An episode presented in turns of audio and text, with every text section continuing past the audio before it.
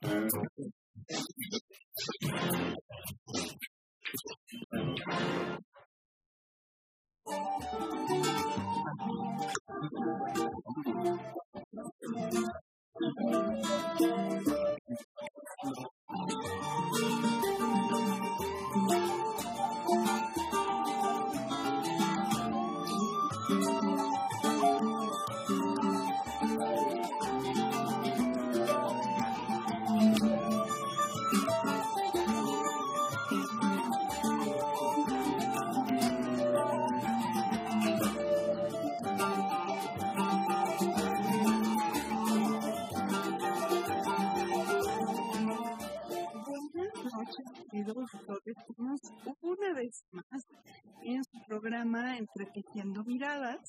Hoy, martes, expansión de la conciencia, en el Mensaje con Patricia Durán. Em, la vez pasada estábamos hablando, bueno, estaba yo hablando, ¿verdad?, sobre unas verdades incómodas. Y voy a ser muy sincera, de repente vi la hora y tenía una lista interminable y empecé como a apretar la información y no quedé como muy contenta con este, bueno, con la información que les di sí, pero siento que me faltó redondear un poco eh, un par de temas y por supuesto se quedaron en el tintero otros temas más.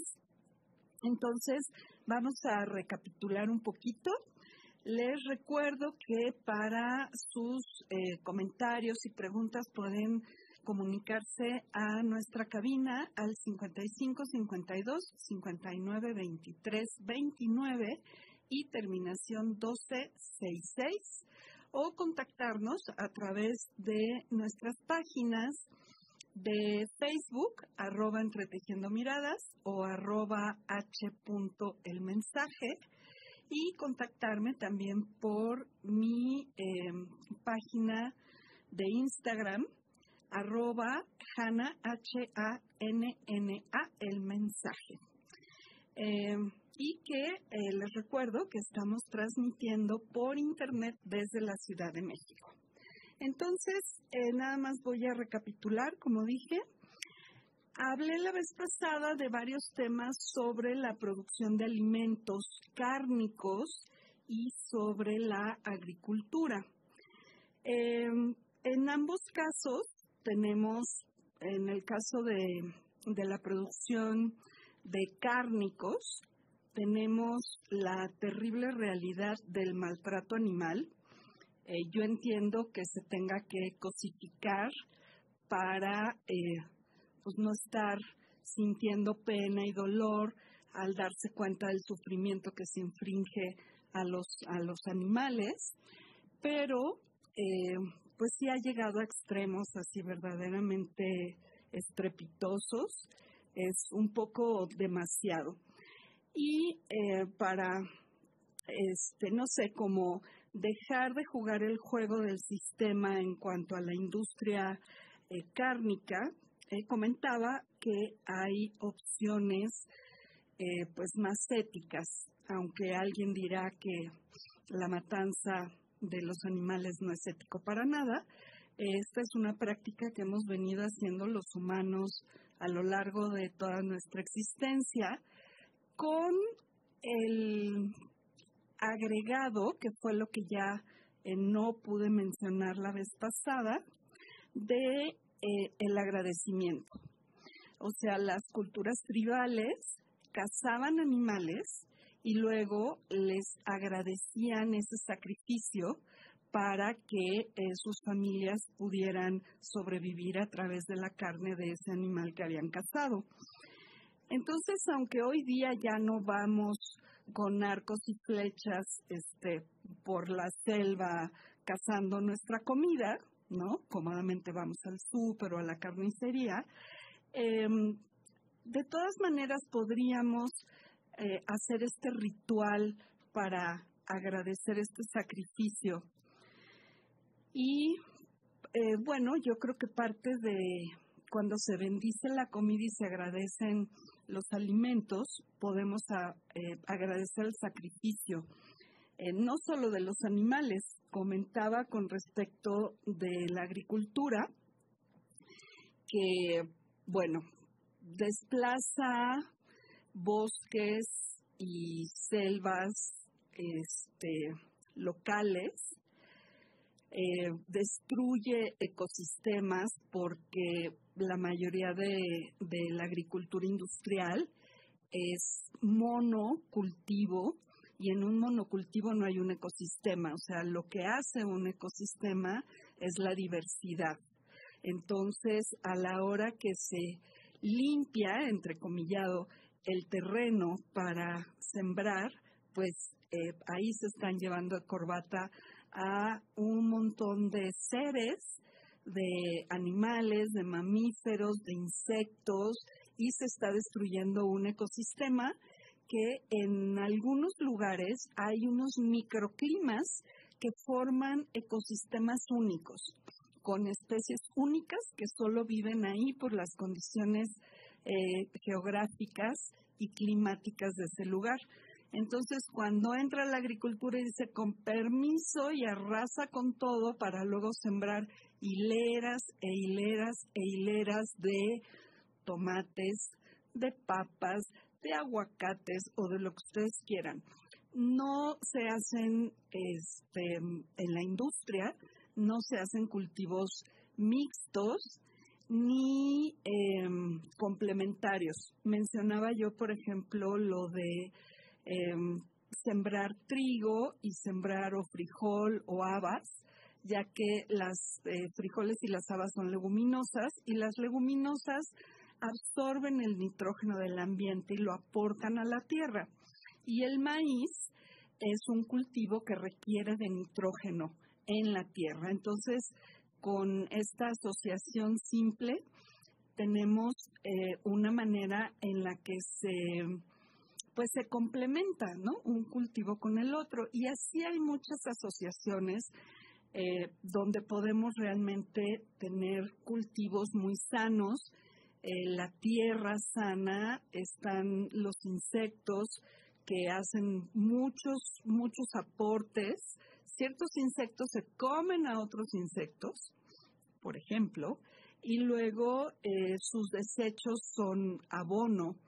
Eh, cuando mueren también estos desechos este, de sus cuerpos, pues son reabsorbidos por la tierra. Entonces hay un balance ¿no? natural en la diversidad cuando tenemos estas extensiones gigantescas de hectáreas de monocultivo, pues está claro que ahí no hay, no hay vida, no hay insectos, porque además eh, se consideran plagas y entonces se exterminan a través de pesticidas que luego pues tenemos a bien ingerir y demás. Entonces, también está como muy manoseada o podría decir muy corrompida la agricultura eh, en términos de agricultura industrial.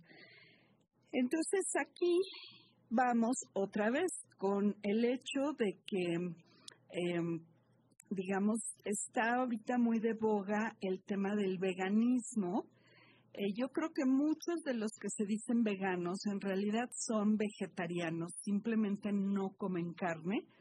Y eh, repito, el, veganismo es toda una forma de vida eh, que asume el no consumir nada derivado de animales, comentaba la vez pasada, incluso no comen miel de abeja porque eh, se considera que se explota a las abejas, que las abejas generan miel para su autoconsumo y nosotros, digamos, se las robamos.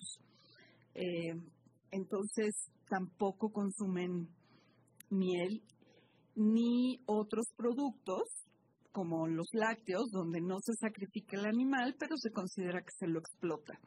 Entonces, eh, pues tienen esta visión como muy ética pero desafortunadamente, por lo que acabo de decir de los cultivos, em, pues no está libre de muerte.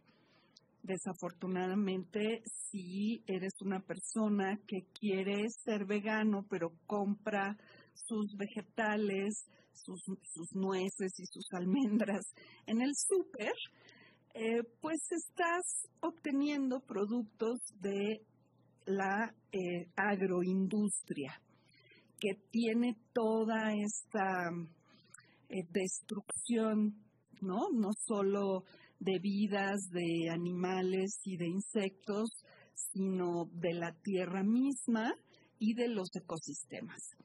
Eh, entonces yo mencionaba, he mencionado en otros programas que no masifiquemos. Por ejemplo, ¿a qué me refiero con esto? Eh, de repente se puso de moda el kale, la col rizada porque es un superalimento. Entonces, ahora vamos a cultivar hectáreas, hectáreas de col rizada porque la gente es lo que pide. Eh, ahora se pone de moda, eh, entre justo eh, a raíz del veganismo, pues los quesos, porque en lugar de cambiar de alimentación radicalmente, lo que buscamos es sustituir. Entonces, si yo estoy acostumbrada a comer queso, pues ya no voy a comer queso de lácteo, pero quiero seguir comiendo queso, ¿no? Quiero seguir teniendo un plato gratinado, etcétera. Entonces, en lugar de cambiar el chip completamente y cambiar mi alimentación, entonces sustituyo. Entonces existe esta variedad de los quesos veganos. Y muchos de estos quesos se producen con almendra. Eh, desde hace mucho tiempo se está sustituyendo eh, la leche de, vaca por lechadas vegetales. Y la más común es la de almendra, bueno, la de soya, la de almendra, la de arroz. Y eh, pues bueno, pues resulta que como se incrementó masivamente el consumo de almendras, pues ¿qué creen que pasó? Que limpiaron terreno, o sea, este, destruyeron bosques endémicos para sembrar almendros. Entonces, eh, tenemos que ser muy conscientes que hoy día cualquier actividad humana tiene consecuencias e impacta de alguna manera al planeta. Pero aquí otra vez, eh, pues yo recomiendo como siempre el agradecimiento al sacrificio de la vida, porque pues resulta que las plantas también tienen vida. Eh, ya hay un montón de estudios que demuestran que son capaces de tener, eh, de crear básicamente una comunidad, de comunicarse, de sostenerse, de complementarse de una manera bastante compleja. Entonces, eh, el principio es nos nutrimos de vida. Entonces, cualquiera que sea el origen de esta vida, tenemos que agradecerla y hacer pues este pequeño acto de eh, introspección y agradecimiento antes de consumir cualquier tipo de alimento. Y por supuesto, aquí la opción es eh, conocer, decía yo, hablaba de la trazabilidad, que es conocer el origen de nuestros alimentos. Entonces hay ya varios grupos de eh, agricultores orgánicos que utilizan este, para las plagas, utilizan, pues les llaman como, no son biopesticidas, sino de biocontrol de plagas. Y eh, pues yo recomendaba, cosa que recomiendo cada vez que tengo la oportunidad, de eh, cultivar nuestros propios alimentos.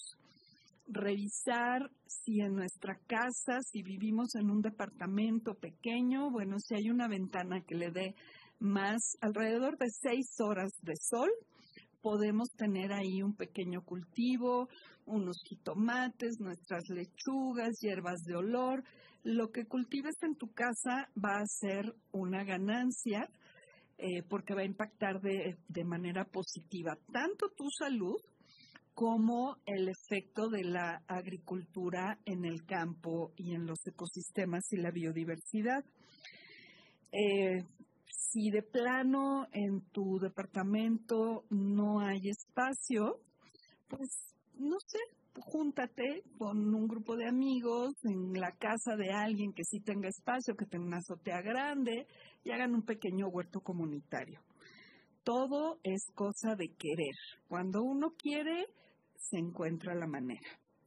Entonces, bueno, esto fue un poco lo que se quedó en el tintero y eh, volviendo a, los productos cárnicos, eh, les recuerdo una vez más que yo practico budismo tibetano y hablando con uno de mis maestros que pues que comen carne, eh, me decían que en el Tíbet comen carne, comen res, porque una res puede alimentar a muchas familias.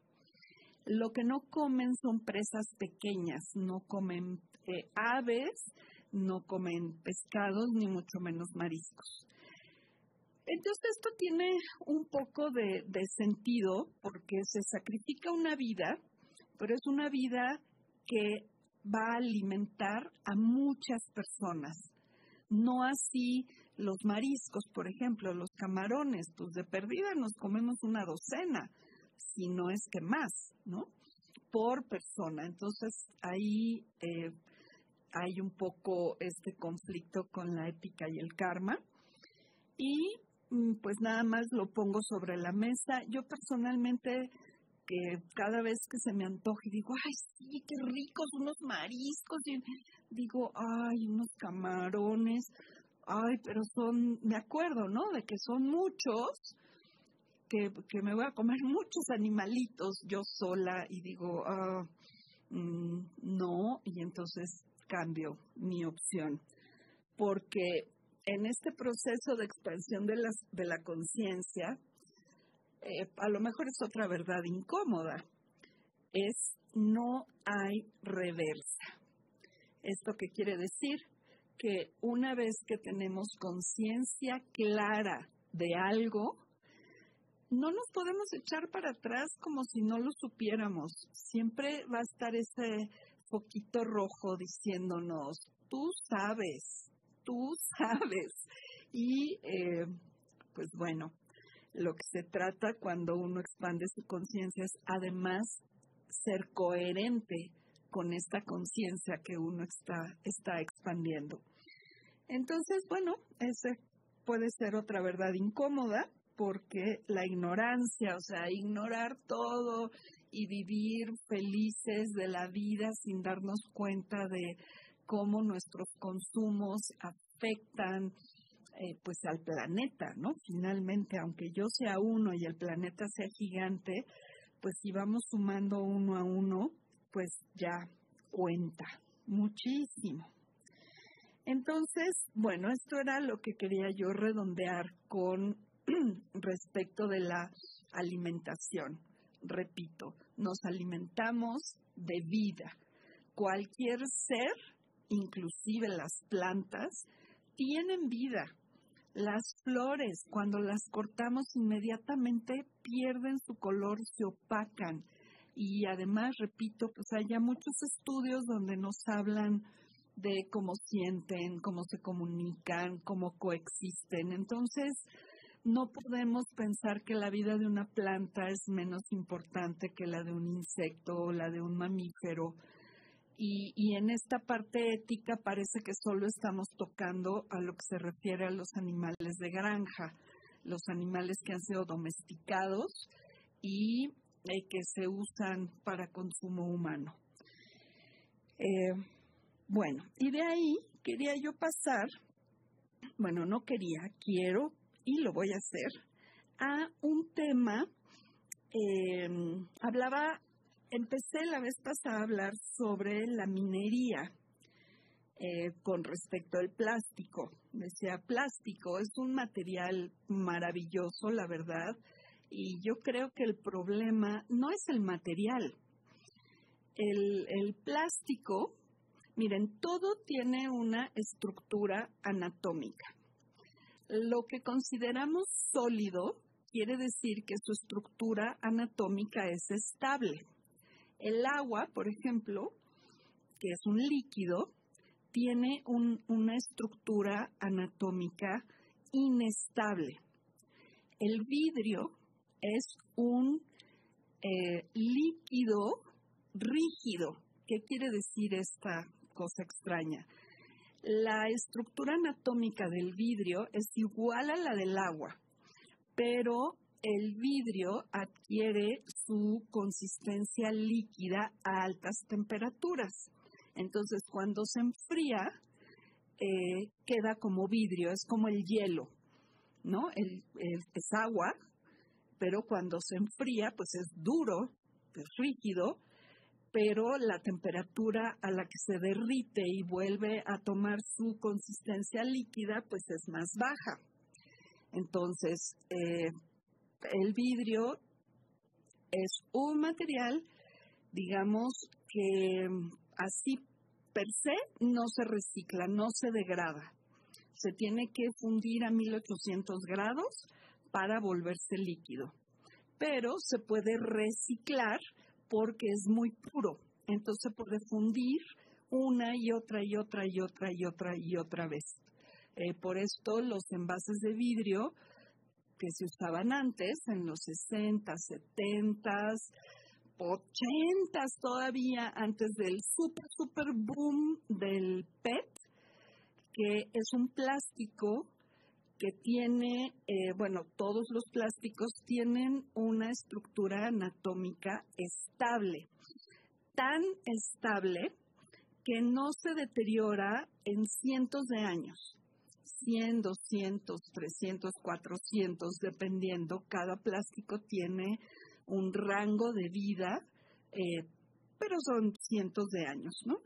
Entonces, eh, pues yo creo que considerar que un material que dura 200, 300 años, utilizarlo para productos desechables, pues es como un sinsentido, ¿no? O sea, yo quiero que este material que tiene esa durabilidad sea usado en productos que necesitan mantenerse en pie o vivos o no sé, que necesitan mantenerse en el tiempo, como una edificación, por ejemplo.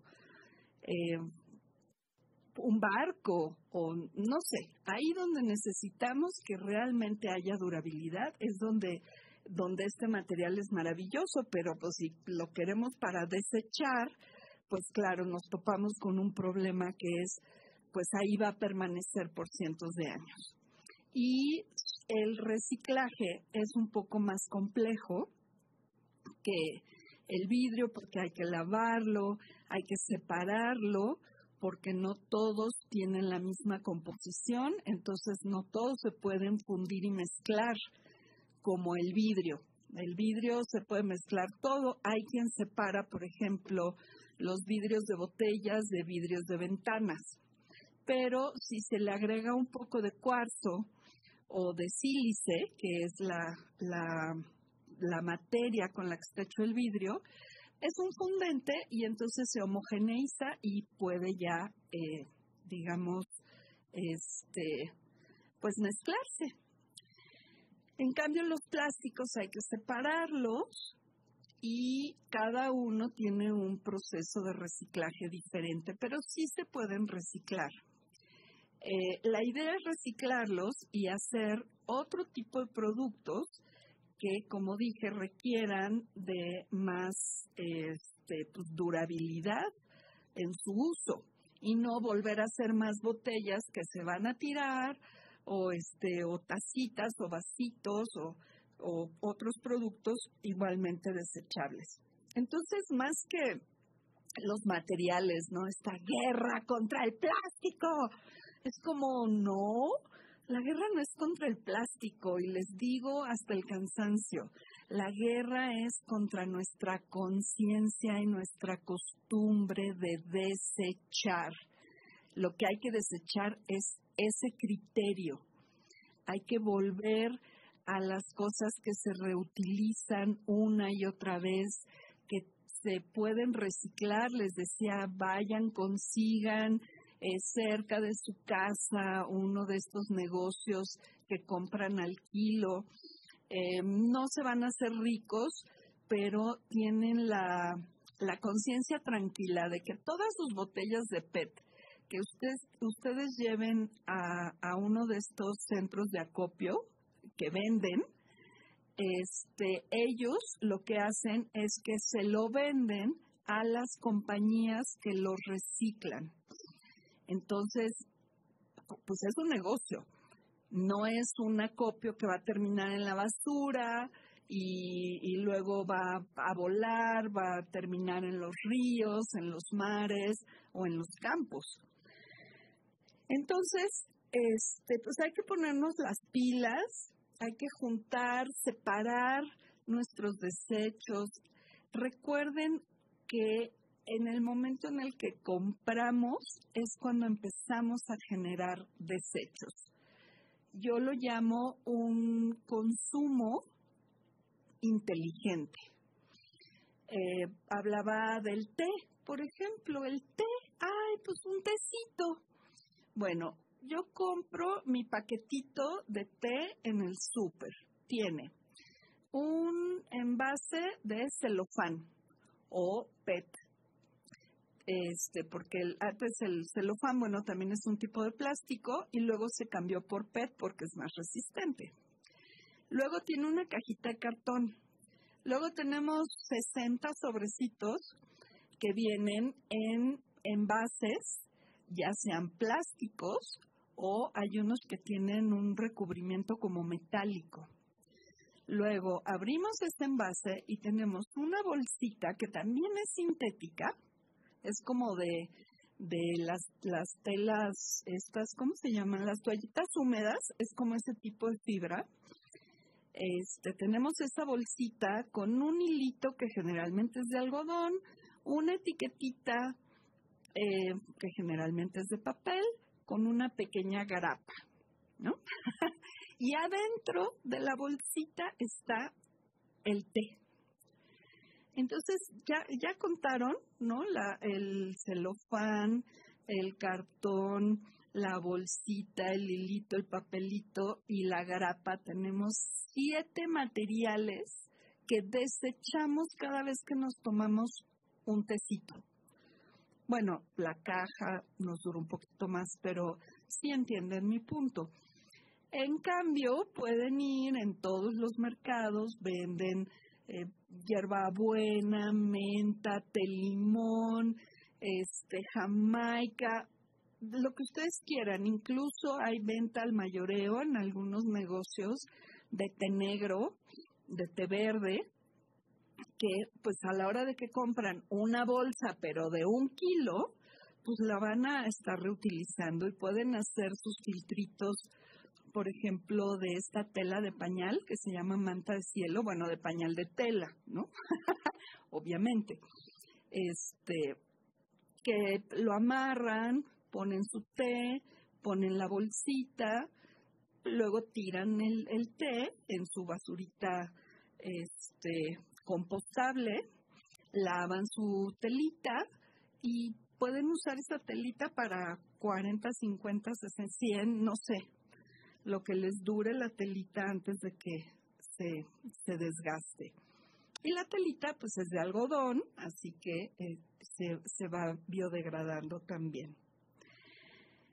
Eh, entonces de aquí saltábamos a las a la minería, porque hubo un boom cuando empezó el tema de la guerra contra el plástico, que decían, no, todo de metal y todo de metal, bien padre. Y sí, el metal justamente es durable porque tiene una estructura estable, es un sólido. Entonces, eh, también se puede reciclar por su misma estabilidad. Este, se puede fundir y refundir y volver a fundir. Pero el proceso de extracción de los metales es horrible. La minería es una de las industrias más sucias que hay. Eh, ya hay, porque estuve investigando, este, algunos grupos que llaman minería limpia, no les puedo decir exactamente de qué se trata.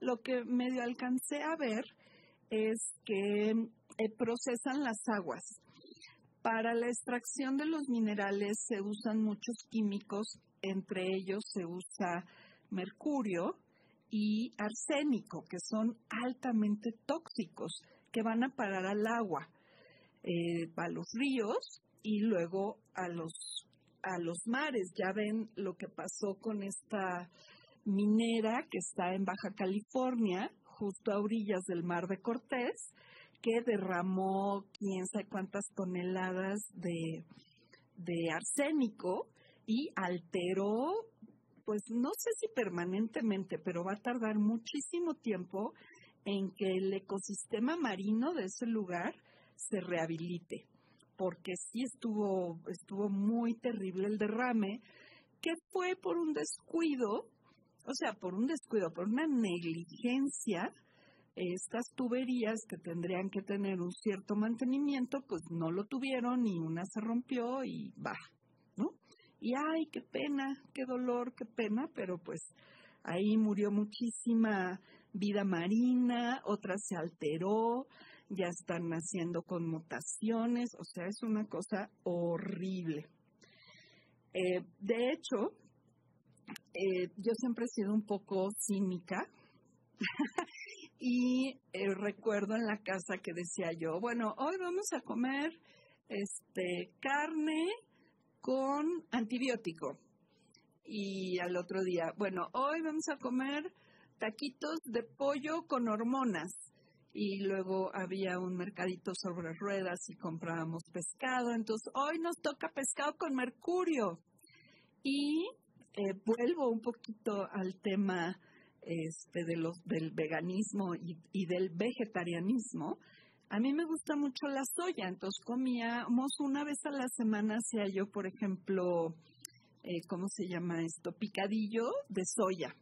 Pero ¿qué creen? Si no es soya de un agricultor orgánico, toda, toda, toda la soya comercial es transgénica. Así que pues el jueves era día de soya transgénica.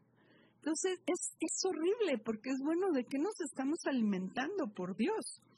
Entonces, bueno, vayan a su mercadito. Número uno, consuman local, lo que hay en la zona en la que viven. Vayan a los mercados, compren de los pequeños agricultores contacten, ya ahorita hay muchas, muchas opciones de eh, agricultores orgánicos, conscientes de, que, que, son pequeños pues productores y son mucho más confiables.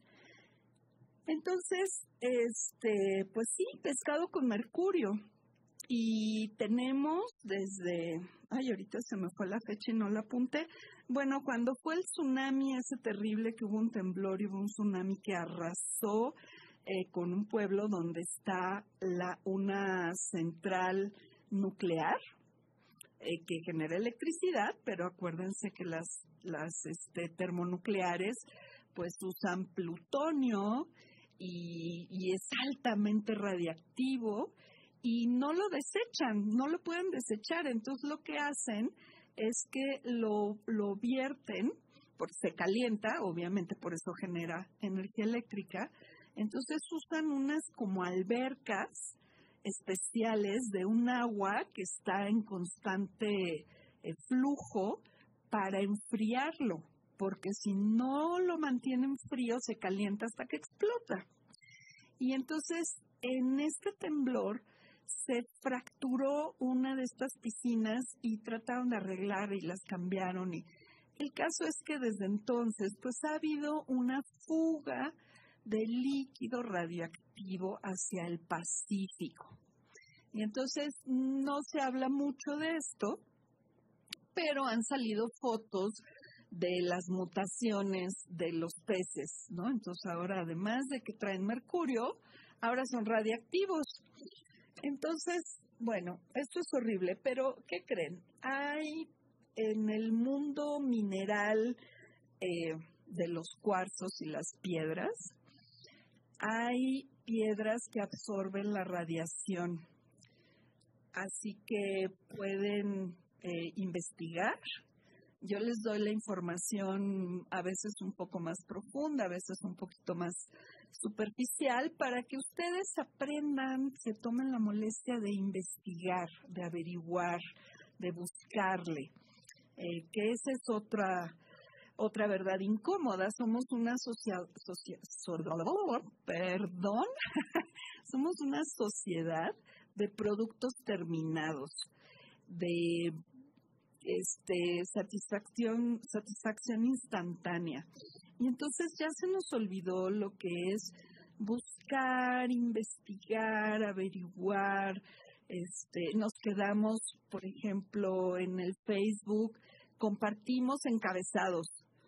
¿Cuántos de ustedes le pican al, al documento que van a, a compartir?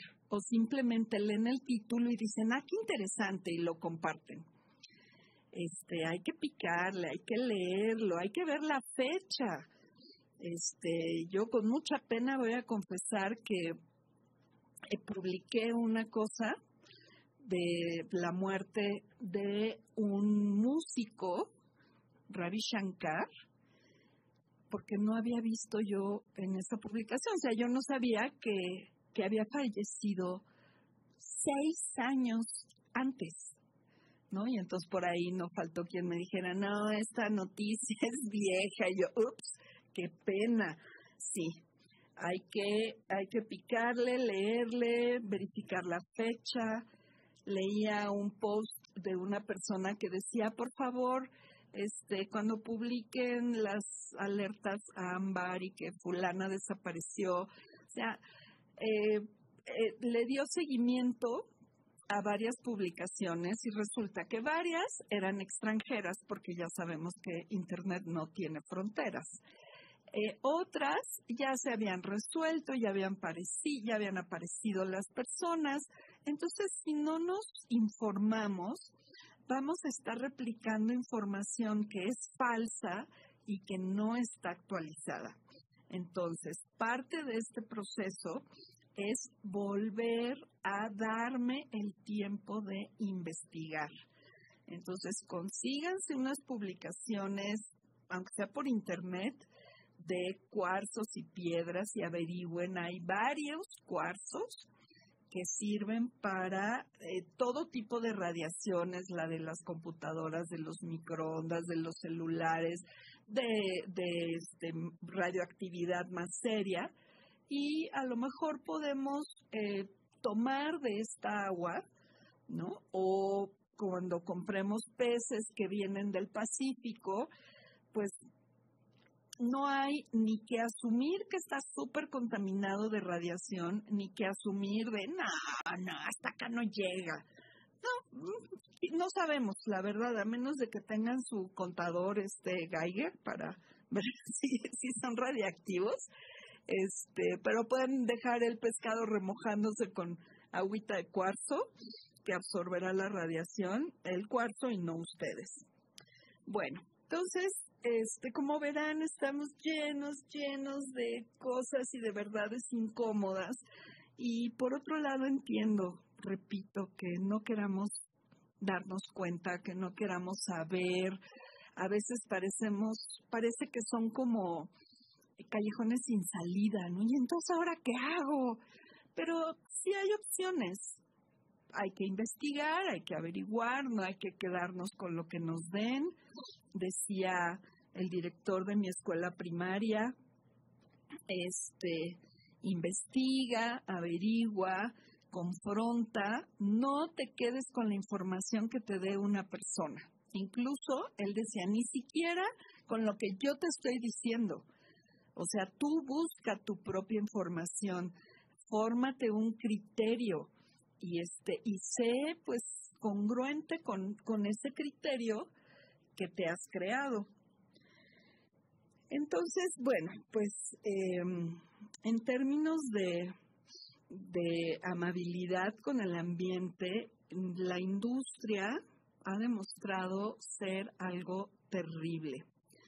Cuando empezó la era industrial, veníamos de un oscurantismo, veníamos en términos productivos, pues existía, digamos, estaban los artesanos, que era pues el herrero que hacía los cuchillos y el carpintero, eh, el que cosía, hacía la ropa, los zapatos, ¿no? O sea, había artesanos haciendo, cubriendo las necesidades de las personas con productos, pues a veces hechos sobre pedido, luego se daban un tiempito y tenían ya algo en stock para vender cuando alguien llegara.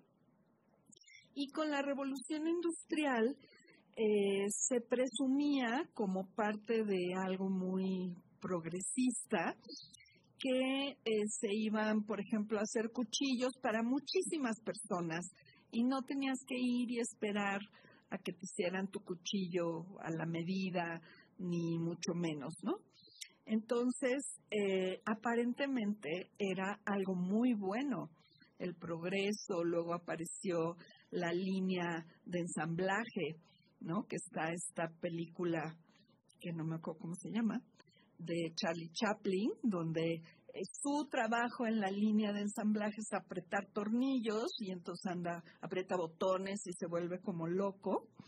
Entonces, eh, pues aparentemente eh, las plantas productivas, las industrias daban empleo a muchas personas y parecía que era algo bueno.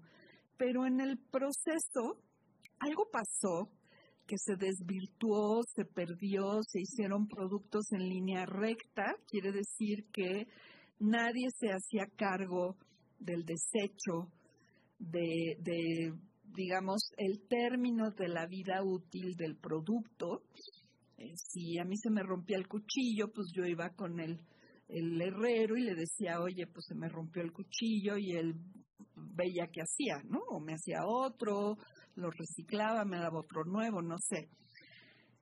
Y de repente la industria empezó a hacer, pues hoy se me rompe un cuchillo y ¿qué hago? Lo tiro, ¿no?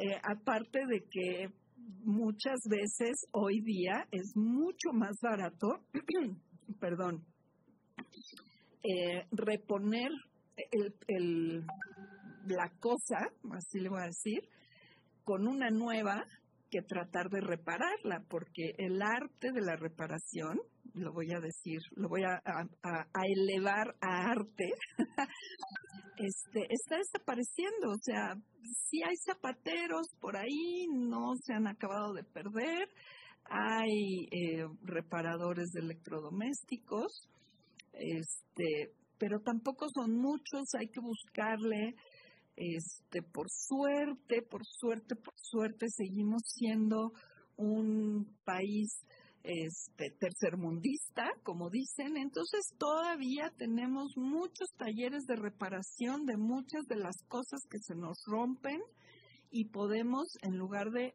ir y comprar una nueva, ir y repararla. Pero antes era la tónica, o sea, las cosas, número uno, se hacían para que duraran muchísimo tiempo. Y luego, si fallaban, se descomponían, se rompían, pues había quien las reparara. Hoy día los productos tienen una vida útil. De hecho, podrían eh, hacerlos más durables, pero si los hacen más durables no es negocio, porque lo que queremos es vender. Y entonces pasamos aquí a, a que todo lo que tiene acuñado, esta es una cosa mía, todo lo que tiene acuñado la palabra industria, como la industria de la alimentación, pues ya sabemos todo lo que hace. La industria farmacéutica, esa es otra verdad incomodicísima. Ustedes díganme si una farmacéutica, un laboratorio farmacéutico, que su negocio es hacer medicinas, va a querer gente saludable. Pues no, quiere tener clientes. Entonces, bueno, se dice, a mí no me consta, pero no lo dudo nadita, nadita, que muchas farmacéuticas generan enfermedades, o sea, estos virus y cosas que, que, en fin, que nos enferman. Y luego tienen la vacuna milagrosa y la cura milagrosa. Ahora, por ejemplo, el cáncer. Desde antes de la aparición de las redes sociales, cuando, digamos, la red social eran las cadenas de correos electrónicos, estaba que em, comer los, em, ahorita se me olvidó cómo se llama, bueno, el brócoli era este, buenísimo para evitar el cáncer, que la guanábana, que bueno, o sea, yo ya he perdido la cuenta. En algún momento dije, voy a empezar a escribir la lista de todos los productos, hierbas, frutos, vegetales que son anticancerígenos o que curan el cáncer. Y sin embargo, y esto que les estoy hablando de 20 años, ¿no? Y sin embargo, hoy día hay cientos de miles, sino millones de personas muriendo de cáncer cuando el cáncer se puede prevenir, se puede curar, se puede atender de manera natural, pero entonces díganme, ¿qué van a hacer las farmacéuticas con las quimioterapias que son carísimas, carísimas, carísimas, carísimas? Y ya sabemos, em, mi hija tiene 24 años, cumple 25. ¿Y qué creen? Este, cuando ella era niña, estaban los laboratorios peleándose para ver si el aspartame era cancerígeno o no. Veinte años después veo una publicación, el aspartame es cancerígeno. Y yo es como, oh, se acaban de enterar.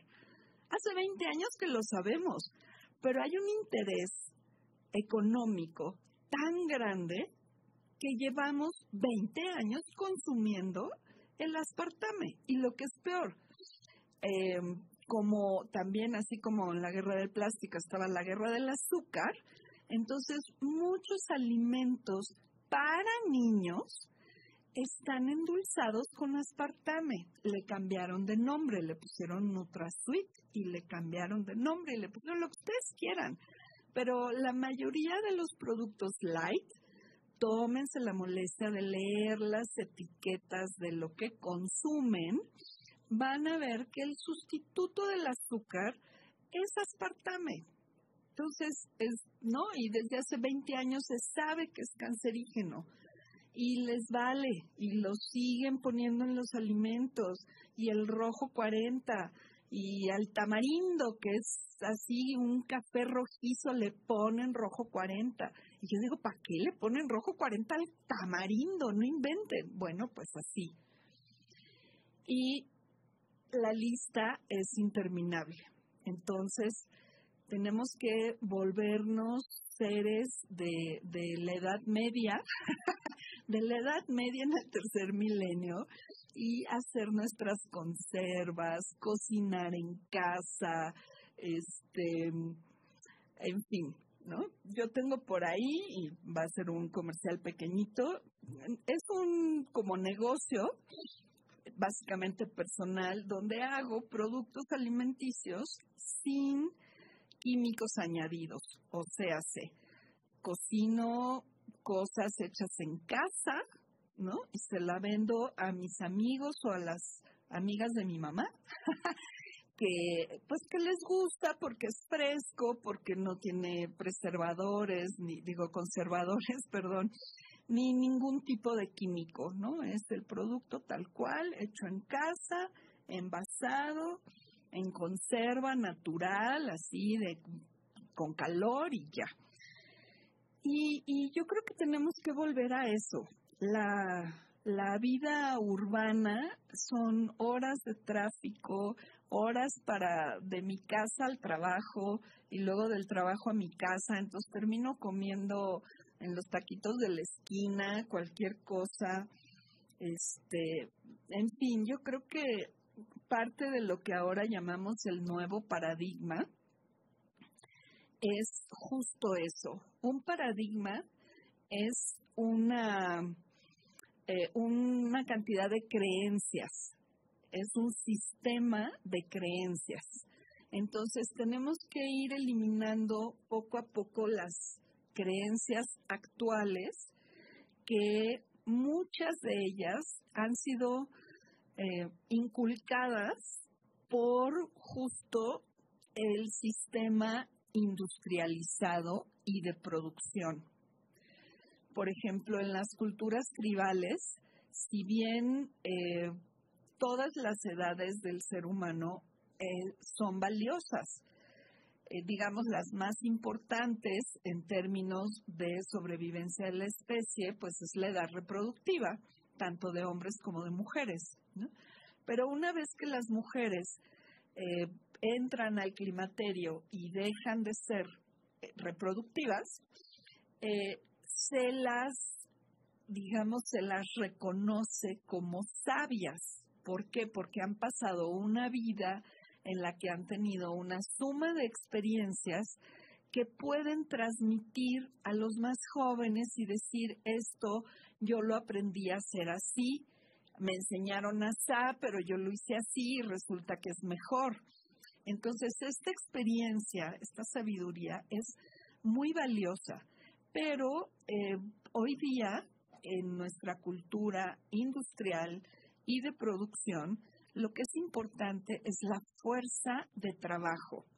Y entonces tenemos como una verdad incómoda que las personas de la tercera o de la cuarta edad son desechadas como así como nos acabamos un café y tiramos la taza en un bote de basura, así se desechan a estas personas. O sea, es una cosa alarmante la cantidad de viejitos que han sido abandonados por sus familias y por la sociedad, porque ya no sirven para nada. Como no tienen la fuerza para ser parte de una planta productiva, entonces pues ya no sirven. Bye. Este, esto es una cosa terrible de cómo em, el sistema, repito, el sistema industrial de producción enfocado en la ganancia lo único que quiere es fuerza de trabajo y consumidores. Porque entonces, ¿quién va a consumir lo que yo produzco? Y tenemos la maravillosa herramienta de la publicidad y la mercadotecnia, donde en algún momento de lo que se trataba era de presentar mi producto que era bueno, era un buen producto, presentarlo al público y hacerlo quizá como atractivo para que la gente lo viera y dijera, wow. Pero hoy día está llena de mentiras y es una manipulación espantosa. Eh, esto amerita como todo otro programa porque estamos siendo educados de una manera que tengamos unos vacíos emocionales enormes que la industria pretende llenar con cosas. Entonces compramos cosas y nos sentimos momentáneamente mejor. Pero como el vacío no es un vacío que tengo en la alacena, sino es un vacío que tengo en el corazón o que tengo en el alma, pues claro que una cosa, que un objeto no, no me va a satisfacer. O sea, voy a decir, ay, qué padre, qué bonito, wow, sí, ya lo tengo. Y a los 15 minutos o al día siguiente, ahí, ahí se va a quedar. ¿no? Se va a empolvar, se me va a olvidar y voy a tener que ir a comprar otra cosa porque el hueco sigue ahí. Entonces, este, esto es algo muy importante porque volvemos al, al ciclo de cómo una industria alimenta a la otra. Eh, tenemos que pues la industria farmacéutica nos da antidepresivos, este, nos cura de enfermedades emocionales que nos genera Y bueno, así seguimos. Entonces, pues como siempre los invito a la reflexión de qué están haciendo ustedes al respecto, cómo pueden hacerlo mejor en su proceso de autoobservación, dense cuenta dónde están parados, cómo están viviendo sus vidas, desde qué lugar lo están haciendo y traten de dar un pasito a la vez. No se sientan forzados, que ningún argumento los obligue a cambiar radicalmente a menos que ustedes sientan esa necesidad. Eh, como siempre, el tiempo ese es inexorable y se nos acaba. Entonces, pues quedo con ustedes para el próximo martes. Todavía no sé si voy a seguir con este tema, que es muy amplio como sabemos.